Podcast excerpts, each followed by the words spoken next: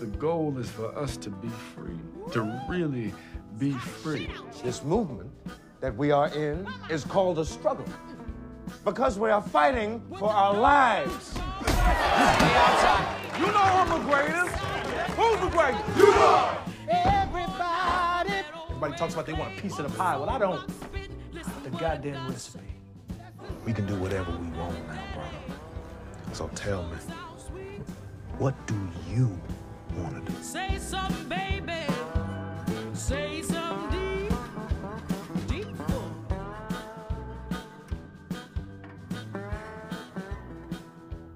We're going to come back to the beginning, but I'm going to just dive into a question because I get this question a lot and I want to ask you. What do you like most about directing? Hmm. and why? I very proudly say that I'm a control enthusiast. Mm. And I love being an actress. I will never stop being an actress. But there is something that being a director fulfills that an actor being an actor can't. And and that is the opportunity to be involved with all aspects of the production process. Yeah, it's so funny. I felt like I had an, an itch that needed scratching, but I didn't know exactly what it was. And you know, of course, my acting career was nowhere near as fulfilling as yours is, but but it was still I was having a good time, and I'm like, what Right. is this feeling that I have? And then once I directed, I was like, oh, that was it. it's so rewarding to have all of these ideas and put them out in front of people and then those people take those ideas and then they birth new ideas and bring them back to you it's just so galvanizing and so like a sport a team sport you know mhm. you, you, Totally you got feel like the coach the gm you know Another question people always ask me is what what about your acting career prepared you for directing? everything. I Right. mean, we actor directors understand the vulnerability of an actor, that we have to switch styles of communication depending on what type of actor it is. Right. And I think that being an actor, I would not have known how to do that. And I sympathize and understand more when I've come across directors that seem to have problems communicating. Now I understand why. They weren't Mhm. actors. I mean, I actually feel for them because they're really trying to build Yeah. a tool set that we, I mean, we know automatically. Yeah. What that Yeah. journey is. And so as a teacher, I'm always trying to tell my students, Mm. you know, to first of all, to take an acting class, Mm. you know, so they begin to understand that this is not magic. You know, this is the work. It looks like magic. I mean, I know I'm still a young director, uh, but when directors give a note and say the line, Yeah. not a good idea. Not a good idea. Not a good idea. What, did, uh, did you just give me a line reading? Right. oh, Yeah. goodness. And I've found better ways to share with them that they may not want to continue to do that. Okay, let's go back to the beginning. How did you start acting? You know, what's the process of getting that first role? You know, it was just one of those things where my mother, she's a teacher, and she's always believed that arts are education. And she believed that the only way to find out what it is you want to do or what what's calling you is to try different things. So she created the space for us to do that. So I did everything. And the acting classes were the thing that made me go, ah, you can be anything. And that coupled with um, certain actors that I'd watched growing up, you know, like Sally Field was huge for me, and James Earl Jones and Rosalind Cash, you Mm. know, the actors that made such an impact on me as a six, seven, eight year old. Going to acting class, even though I had done tap, baton, accordion lessons, the acting just seemed like it just unleashed something. When did it become more serious? After 227, when I was in college, I just realized I wasn't growing in any way, mm-hmm. the way I'd always felt on set. I always felt on set like I was learning something because I feel the best moments of learning are when you don't realize that you're being schooled. You know what I mean? When you're just mm-hmm. in the moment and yet your things are being poured into you. That's when it's really sticking. So I dropped out of college. Mom wasn't happy about that. But it all worked out. Well, so take me to that incredible performance in Jerry Maguire. I mean, what a huge movie for you to get. Oh, yeah. I actually was auditioning for Jerry Maguire while I was pregnant. So, Jerry Maguire is a huge moment because I was a new person. You know, once you mm-hmm. become a parent, I just think, you know, you, you're a little more selfless. So I was uh, shooting Eve's Bayou Yes. while you were probably doing Jerry Maguire. Isn't that something? Because I had a five month old when I was shooting. He was just a baby. So you had a baby. Two month old, yes. A two month old. And I remember when I saw Eve's Bayou, I just, whew, just visual symphony, you know. Also, I think I was in the space when Eve's Bayou came out that I was a woman, you know, I was a mm. mother, so I was receiving things differently. Eve's So Bayou was such a treat. Like in your acting career, what were your favorite roles and projects? That's tough. I always say the favorite one is the one I'm working on. Of course. I would say the things that are standouts for people would probably be Jerry Maguire, Boys in the Hood, Ray, The Boondocks, Watchmen, Southland. Those are yeah. some good ones. Yeah, yeah, yeah, yeah. I, but I think like those are the ones that I hear about the most. Right. You know.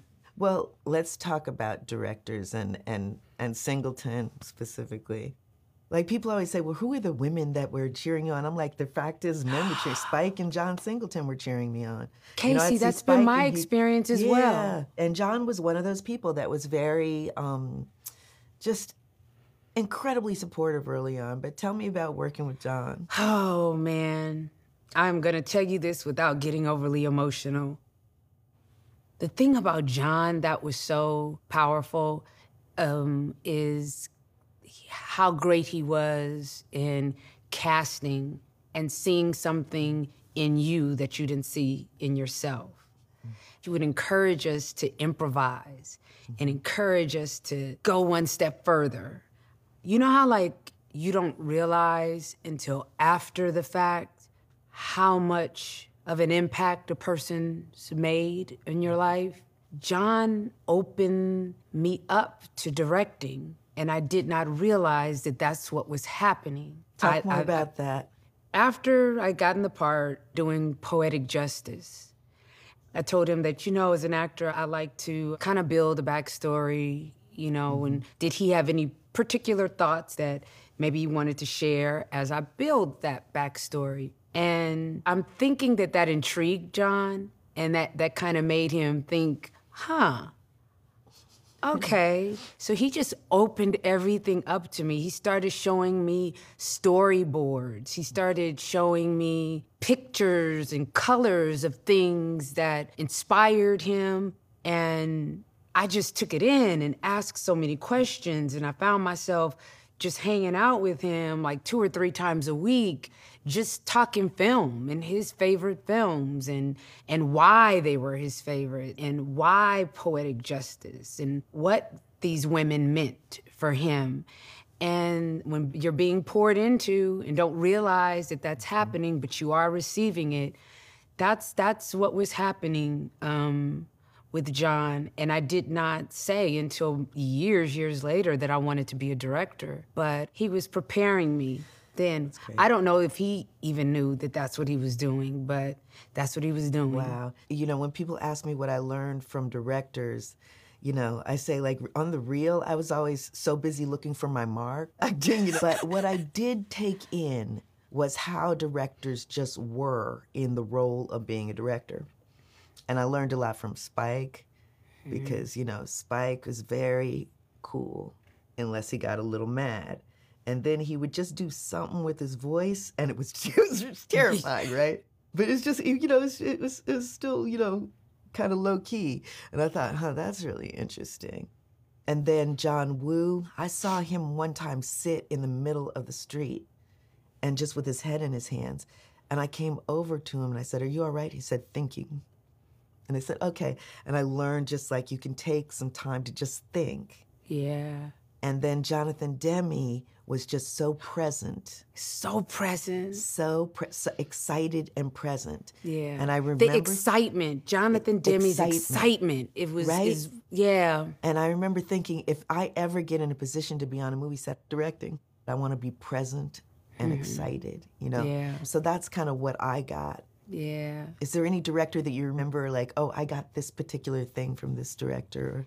I remember working with Cameron Crowe. He was very gracious, you know, mm-hmm. very, very gracious. And I remember Tony Scott was another one like Jonathan Demme who brought so much excitement to the set. And he made every actor feel like they're the only actor, like that they're so special. And, and they are he was able to do that every moment, regardless of how many other actors were in the scene. All of us felt that Tony felt we were special. And not all actors, you know, need constant stroking or anything like that, but we do want to hear from our director that I see you, job well done. Right. We, we want to. I mean, that gives us, all right, my, my, my work here is done. And of course, Barry Jenkins, you know, I love Barry as well. And so I just want to talk about how right you got it with Beale Street. You know, it's a funny thing with Barry. While Barry is like a little brother, he's like a big brother because, again, like John, allowed me to ask every question. And I remember one of the days uh, that we were shooting, he was trying to get a certain performance, and I was not giving it to him, but I wasn't quite understanding what he was trying to communicate. And it was this one scene with so much emotion that we were being rushed through. I was frustrated and he was frustrated. And he was like, no, it's gonna come together. I said, but it just, it felt so disappointing. In that moment, both of us were so passionate about the story that we both were disappointed. But actually, that was a really great, I think, learning experience, uh, probably for both of us, in how great it is when you surround yourself with artisans who are as passionate about the story as you are. When you do that, the fail factor, that percentage rate goes down hugely. And um, I guess we did get it right. But I in that moment, in that moment, Okay, I've got an extremely personal question. I mean, it's personal for me. I don't Yeah. know. I don't know who else is interested, but I'm really interested. What did your son think? You know, our kids both like they're both impressed by us and not at all impressed, or at least my kids. You know, yes. Can't even imagine. What did your son? What did Ian think? One of the things he said about Beale Street was that he felt like it was the first time he saw himself, like he was looking in the mirror. And Barry and Stephan did that for him. Right. That's unfortunate that this is the first time he could see that and feel that. But I guess he's right. So it really stuck with me. And that was one of the things that made me want to do One Night in Miami because I felt like these men, while they're as huge as they are, they are my son. They are my father. They are my uncle. They are my friends.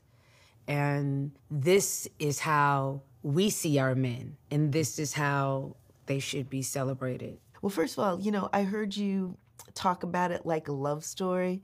Yeah. And for me, I did a film called Talk to Me with Don Cheadle and Chiwetel Ejiofor, and I always describe it as a love story, even though it's a platonic friendship story. But One Night in Miami was a love story for you in a different way. Can, can you talk about that? Kemp Powers, who wrote the, the the screenplay, which was adapted from his play, was writing a love letter to black men. And in his letter, he said, "I see you, I feel you, I am you. I get upset like you.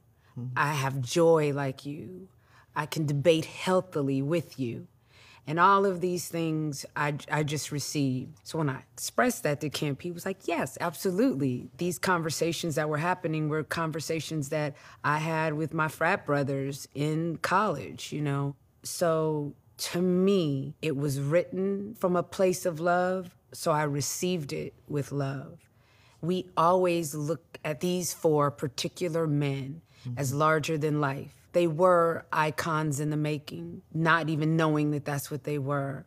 But before any of that, they were men, they were fathers, they were sons, they were brothers, and they all were passionate passionate about being black, passionate about the black man being respected in this country. And all four of them have different approaches to expressing that, but they all shared that same sentiment. We're entering a new time where no one can hold us back from voicing our honest opinions. Look at Jimmy. Jimmy hasn't bitten his tongue for one day of his career. Well, you ain't lying. Oh, so you agree with him? Look, man, I'm always in the hot seat, right? But as long as I keep winning, ain't one fucking thing any racist poop butt can do about it. That's right. Well, if it's such a good idea, why don't you become a Muslim too? Shit. Have you tasted my grandmother's pork chops? This movie is so elegant, you know? It's really beautifully made. I mean, where did you get the confidence and where did you get your, how did you build that particular um, muscle? Well, first of all, thank you so much. That's like, ha, I'm like singing inside. I just always felt the dialogue was the star of this piece. I felt like this is a quiet story. If I'm trying to do a bunch of fancy camera tricks and all of that, then that's what it's gonna become. I'm 210 and a half pounds of trouble, boys. And what they didn't know was when they weighed me in, a half pound of it wasn't even me. What was it, Cash? It was a half pound of divine skill bestowed upon me from God up on high. It was an actor's piece, and I knew with the right actors, they would sing. And with the opportunity to infuse the colors in the wardrobe on the sets with all of these different shades of beautiful black men, Why am I so pretty? Ah. I thought, how's anybody not gonna wanna watch this for two hours? Let's talk about Terence Blanchard for a minute. You know, I've worked with Terence many times. He's like my brother. I mean, Yeah. we're like family. Yeah. Um, how did you work with Terence? Because it's very spare, your the music in that film. Terence probably feels like, okay, we need a do over because uh, we ended up not knowing that we'd be in a pandemic. So I didn't get that opportunity to work with um, my composer like you normally would get. And we were trying to work remotely, mm-hmm. and working remotely just didn't work for me. I'd always said I never wanted the music to upstage the dialogue What are a giant fucking baby? And I kind of came to the conclusion that maybe what this is supposed to be is just scaled all the way down as far as the music. And Terence got that. We could throw the shindig there if Malcolm would lighten the hell up. Just looking out for me, Sam. Big boy, Cash. So, in the decision to scale down, decided to make the piano a lead character. And Terence said, then it's only one guy that can do that. And he said, Benny Green. So we tried to do it remotely, it didn't work. And then Benny graciously agreed to fly down from Northern California to LA.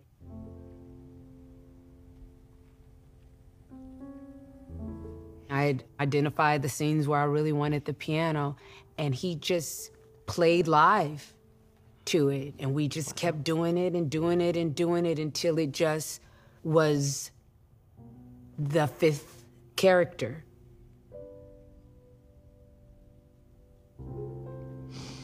Hey, man, hey, hey. Yeah, it's very appropriate for the movie. It feels very natural and good.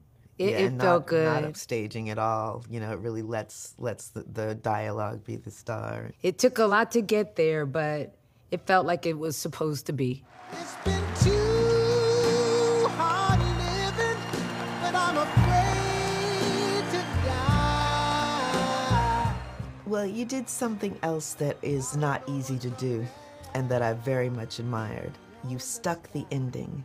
You know, it was mm. just like, huh, it was exactly, it was just exactly what you want from a movie, you know? It was always oh. going to end that way. Is that the way it always ended? And- It originally was supposed to end with Sam at Carson, and then it was supposed to be images of our real men and just like a little caption. And you know how it is. You you mm-hmm. you shoot a film, you you're editing it, and, and you find the story that may not have been exactly the story that you set out to tell. I got the masters to my songs. I started a label. I'm producing tons of black artists. Don't you think my determining my creative and business destiny is every bit as inspiring to people as you standing up on a podium trying to piss them off? I felt the conversation between Malcolm and Sam just drives this story. And you want so much for Malcolm and Sam to hear each other. And we had shot stuff in Malcolm's house where Betty's watching the TV. And I've thought, what if someone's actually watching Sam give this performance? So I asked Tariq to put it into that TV screen just to see how it would feel. You're talking about uh, Tariq Anwar, the editor? Yes, yes, editor extraordinaire. And he put it in there, but it just didn't quite connect Sam and Malcolm. And Tariq said, wait, give me, and we're doing everything remotely because we're in the middle of, of the pandemic. And Tariq found this shot of Malcolm in the hotel after their home had burned, and we hadn't used it. It was right before I called action, and Kingsley was looking like directly in the camera. And it looked like he was looking at Sam, and Tariq put that in there, and I was like, that's it. It's been a long, We're not going to pictures of the real guys. Everybody knows who these four men are. They'll look them up, they'll ask the Google. And I said, I've got to find a quote to wrap this all up. So I called Kemp and I told Kemp, yeah, um, changing the ending. And I sent him a little quick time. And I said, what do you think? He said, We need to find a quote. I said, Exactly. so he and I looked through all of our Malcolm quotes and decided to have a, um, a, a Zoom scotch and share what quotes we had come up with. And we landed on that one.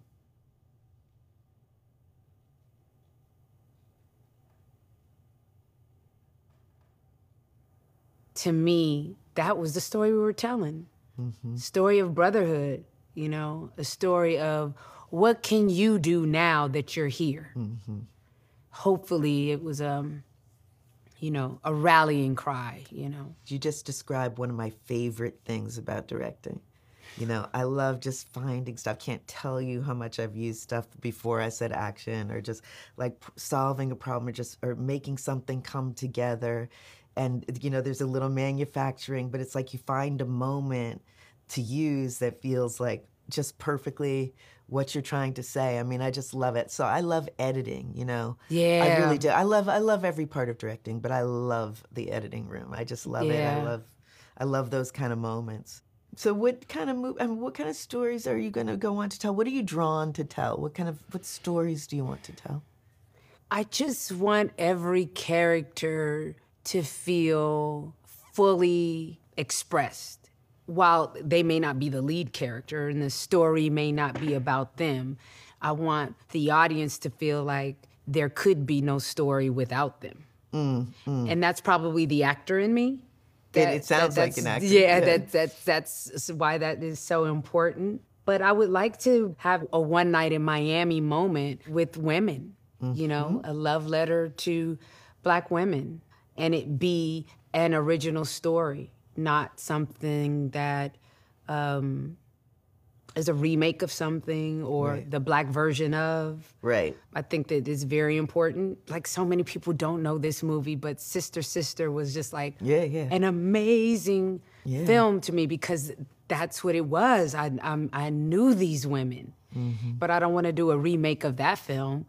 We deserve to have um, another story told because we are full of stories. Well, let's talk about being black women for a second. So, you know, the times have changed between my first movie and your first movie. Yes. So we were like unicorns, right? You know, and it, occasionally there'd be another unicorn sighting. Right. You know, I was shaped by a lot of different filmmakers, but when I saw, for instance, Daughters of the Dust, and I thought, oh, mm. here's somebody speaking my language, and that was so important that somebody was speaking my language, you know. And I called her. I said, I'm preparing to do my first film, and I think you're speaking my language, and I just want to hear your voice, you know. Wow. And Julie was great, and we still love each other. And Gina Prince Bythewood and I were on the short film circuit together. And, you know, she's my dear friend. yes. But, you know, it was still unicorn sightings. And now there's more opportunity and there's more of a volume of, of work done and, and more women directors and my students are coming up and it's, it's very, very exciting uh, to see. But, but what stayed the same? I once had a director say, you know, a take would end or a scene would end and he wouldn't say anything to me, you know?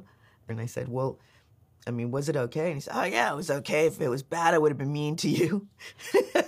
Wow. well, see, that's the thing, though, that I think is really unfair because he can get away with that mm-hmm. and not be called a name. Yes, I know exactly what you're saying. Yeah. Mm-hmm. And that's something else. It would never occur to me to behave as badly as. Right. First of all, I'm not quite that person. Well, the thing is that with that bad behavior, the women that you named in Euzhan Palcy, and mm, Euzhan was a huge influence on me. if you guys had been that, I wouldn't be sitting here talking to you because those doors would be shut for the next young black female director. I feel like we've moved slightly out of unicorn status. Endangered animal, rare and endangered animal. yeah, yeah, yeah. It's a rare, yes, endangered species status, yes. But just because I am a black female director doesn't mean that I will direct a story the same way Kasi Lemmons would direct a story. Right. I have a different set of circumstances and experiences that make me who I am. Mm-hmm. You have a different set of circumstances and experiences that make you who you are. And we both bring those to the stories that we tell. And we both can tell us the same story totally differently mm-hmm. because it's Kasi and it's Regina, who happen to be black and female, but we're different. Steven Spielberg was able to do The Color Purple. He did a beautiful job. Now, if you wanted to do Schindler's List, they would mm-hmm. laugh in your face. Mm-hmm. So th- I think that that was the, one of the beautiful things about Chloe Zhao's Nomadland, mm-hmm. that it was just a human story, and one would normally an Asian woman would not have the opportunity to direct. Yeah, you know, it's so funny because right now there's this talk of appropri- appropriation, which I totally understand. I utterly get it. On the other hand, I don't want anybody telling me what I can't do.